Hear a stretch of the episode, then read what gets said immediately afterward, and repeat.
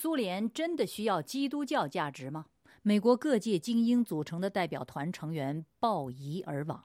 笃信而归。他们其中一位归来后写道：“当我回顾俄国之行时，在所有的事情中，一个总是挥之不去的深刻印象就是，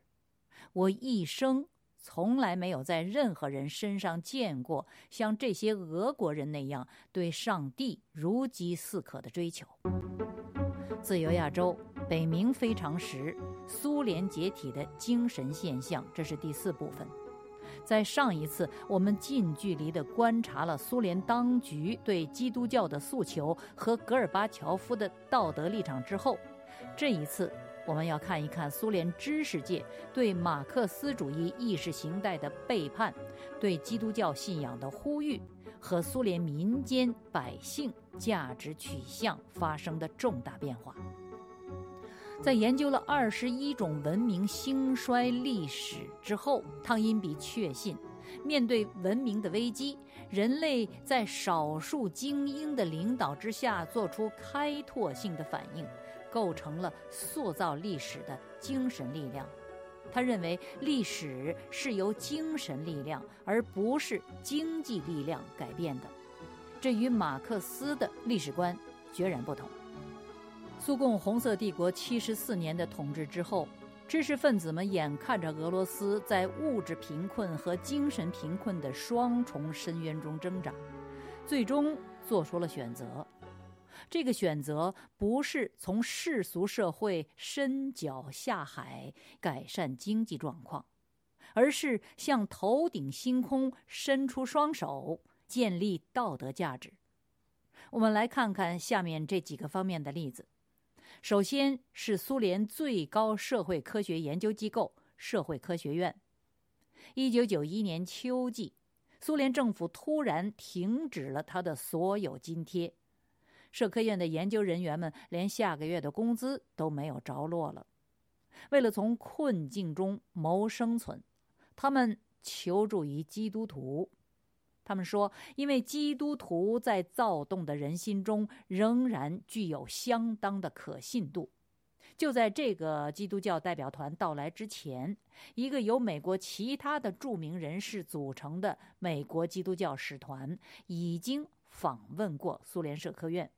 这个社科院正在与他们商议成立研究基督教的科系。其次，我们看看苏联权威的宣传机构《真理报》。这个《真理报》的订数量从一千一百万份陡然降至七十万份，驻外的记者裁减了五分之四，报社的雇员裁减到三分之一。但是，这个完全失去信誉的宣传工具，迫不及待地向他的对立面——福音派基督教示好。试图挽回信誉，或者至少是增加销量。《真理报》的主编对美国基督教使团的代表说：“也许唯一能够让我们国家避免彻底解体的力量，就是基督教的价值观。”各位听众朋友，没有比这个更明确的证据，说明这些御用记者们内心对道德价值的看重了。还有苏联著名的文学杂志，在乱象横生的时候，这个苏联享誉全国的文学杂志社的编辑是这样解读他们所面临的问题的：他们说，最大的问题不是我们没有足够的香肠，糟糕的是我们没有更好的理念，我们不知道想要什么，我们的立足点被撤走了。各位听众朋友，如果我们了解俄罗斯黄金时代、白银时代文学的神性特征、人性批判的角度和人道主义风格，我们哪怕想一想那些伟大的俄罗斯作家、诗人们的名字：普希金、果戈里、莱蒙托夫、屠格涅夫、托尔斯泰、托斯托耶夫斯基、阿赫玛托娃、茨维塔耶娃、古米廖夫、布罗茨基、布尔加科夫。帕斯捷尔纳克、索尔仁尼琴，甚至肖洛霍夫，甚至高尔基，我们就会了解苏联文学丢失了道德和人性的价值之后的那种空虚。我们就会知道这个杂志社的编辑所言真实不虚。显然，在俄罗斯的生死关头，知识界没有继续在无神论领域里头折腾，他们也没有转业改行下海经商，而是直接转向了另一种资源——基督教，以求建立道德价值。美国企业研究所的俄罗斯研究问题主任莱昂·阿伦对苏联解体的解读中描述了一个罕见的现象，那就是在苏联的报亭前，有时清晨六点就排起了长队，报纸两小时内就销售一空。这些是已经解放了思想的报刊杂志。他们的印刷物订阅量空前，而且还在持续的增加之中。撰稿人呢，均是苏联有影响力的学者、记者、作家、艺术家、评论家。用英国18世纪著名的作家、编辑和圣公会教徒塞缪尔·约翰逊的话说，这些人是真理的导师，也就是社会的知识精英。他们是。苏联经济学家尼古拉·施梅廖夫、政治学家伊格尔·克里亚姆金、亚历山大·齐普科、专栏作家瓦西里·谢廖宁、尤里·切尔年尼科夫、伊格尔·维诺格拉多夫、阿莱克斯·阿达莫维奇、记者叶格尔·亚科夫列夫、伦·卡宾茨基、费多尔·布拉茨基等等。有数十人之多，这个知识精英群体在苏联官方媒体上发声，其观点是旗帜鲜明，直指人的道德精神、高贵人格的内部拯救。他们说，当前苏联的首要任务是道德复兴，其意义不次于对苏联的政治经济体制做彻底检修。不仅仅要颠覆社会道德观念，还要唤醒个人意识、俄罗斯民族个性的变化。米哈伊尔·安东诺夫，一九八七年在《十月》杂志上发表的一篇题为《我们身上发生了什么》的文章，他在文章中呼吁人们必须要得到拯救。不是被拯救于外部的危机，而是首先被拯救于他们自身，从让高贵的人性品格逐渐消亡的过程中获得拯救。怎么拯救呢？我们必须要让自由主义火焰永远燃烧下去，让它变得不可抗拒。不是赫鲁晓夫转瞬即逝的暖春，而是气候的彻底变化。那么，怎么让自由主义不受侵蚀呢？首先，我们需要一个对精神奴役免疫的自由的人。另一份苏联的主要的公开化运动的杂志《奥格尼克》在一九八九年二月发表文章称：“只有不会沦为警察告密者、拒绝辩解而没有谎言的人，无论他以谁的名义。”才能把我们从极权主义复兴的漩涡中拯救出来。好看完了知识分子的情况，下面我们来看一看苏联民间的情况。对基督教的呼唤，不仅仅是上一集我说过的苏联官方整合社会的国策，也不仅仅是苏联知识界提升道德精神的诉求。苏联民间社会信靠上帝的情怀是喷涌而出。就在一九九一年十月三十日卢比安卡的首次祷告之后的第七天，十一月七号，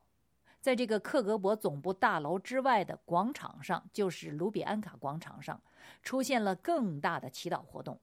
苏联的民众络绎不绝地手执蜡烛，在墓碑前基座摆上鲜花。在神父的带领下，在胸前画着十字，为斯大林暴政下数以千万计的受害者举行祷告和祭奠仪式。人们在自发的纪念死难者的同时，就聚集在了十字架下，而不是镰刀、斧头之下。同一天，一九九一年十一月七日，人们将列宁格勒市还原为其早前的名字——圣彼得堡。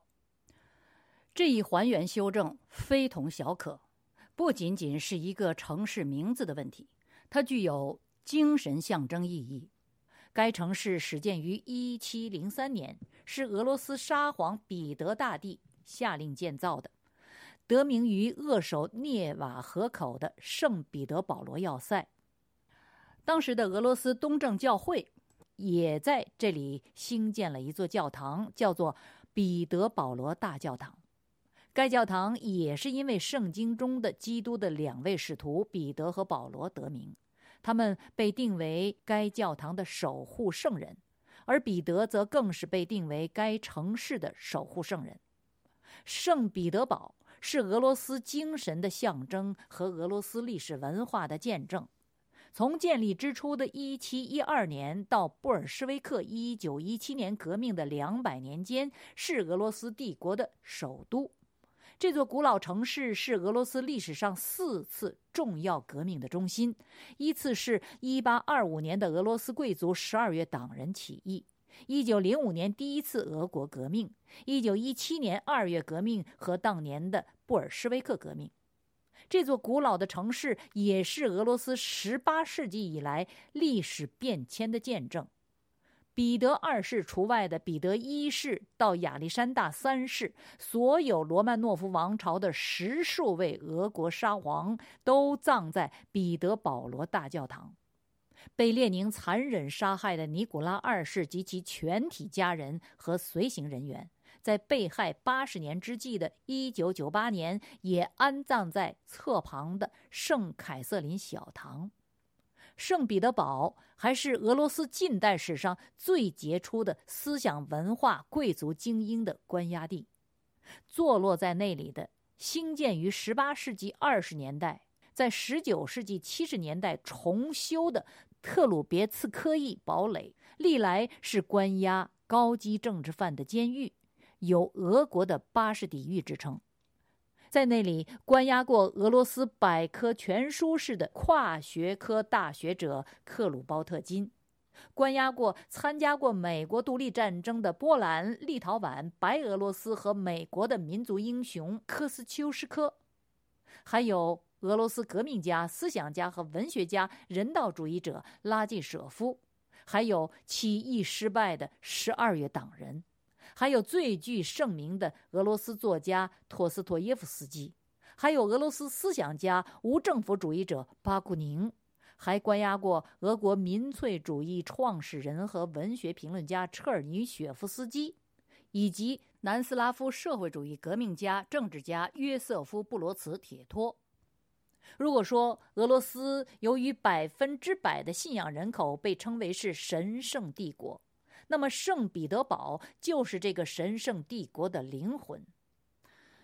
一九一七年十月，以俄罗斯人民的名义要毁灭这个灵魂的那一声炮响，从阿弗勒尔巡洋舰上发出，就是朝向圣彼得堡的心脏东宫发射的。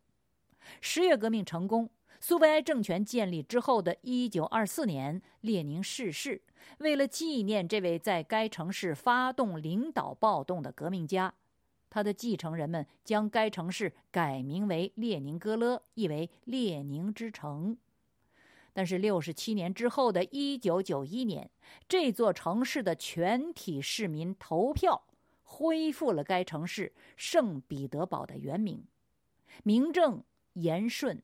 证明正言，人们要基督耶稣的使徒圣彼得、圣保罗，不要无神论、敌基督的革命者列宁。美国代表团基督教与民主研究所所长希尔在访问期间了解到，苏联存在着普遍的排斥现象，具体的说，是对无神论者的排斥。在一个社团的聚会中，他们允许基督徒发言，却把一位无神论者轰下了台。而根据美国基督教国际监狱团契会长尼克的调查，一九九一年的苏联神父已经得到百姓的尊重。民意调查显示，苏联人民愿意相信宗教领袖的程度比相信政治领袖的程度高出八倍。这是道德的拯救，直指精神和信仰。综前所述，苏联从最高行政当局到新闻媒体，从知识阶层到军队国安到民间百姓。在关键的时刻，从世俗化社会转头向上仰望星空，从党国教条转身向内触摸良心，从唯物主义无神论转轨纵深，进入超越性的精神与心灵。这显示了与中华民族同等危机时全然不同的抉择。美国使团的代表写道。我们一群北美基督徒被邀请来做政府的顾问，探讨灵性问题。这件事本身就是新时代开始的标志。这确是新时代的标志。不过，这个所谓新时代的标志，只是相对于七十四年的苏共无神论历史而言。从长城历史着眼，以千年时段为单位。发生在八九十年代俄罗斯这片欧亚大陆上的朝野内外社会各阶层寻靠基督教的潮流，与其说是新时代的标志，不若说是一种精神复兴的现象。下周同一时间，我们就来讨论为什么苏联自上而下、全民全地对基督教的追求不是一种外来的新生事物。而是一种精神复兴的现象。这是自由亚洲电台北冥非常时，我是主持人北冥，我们下周再会。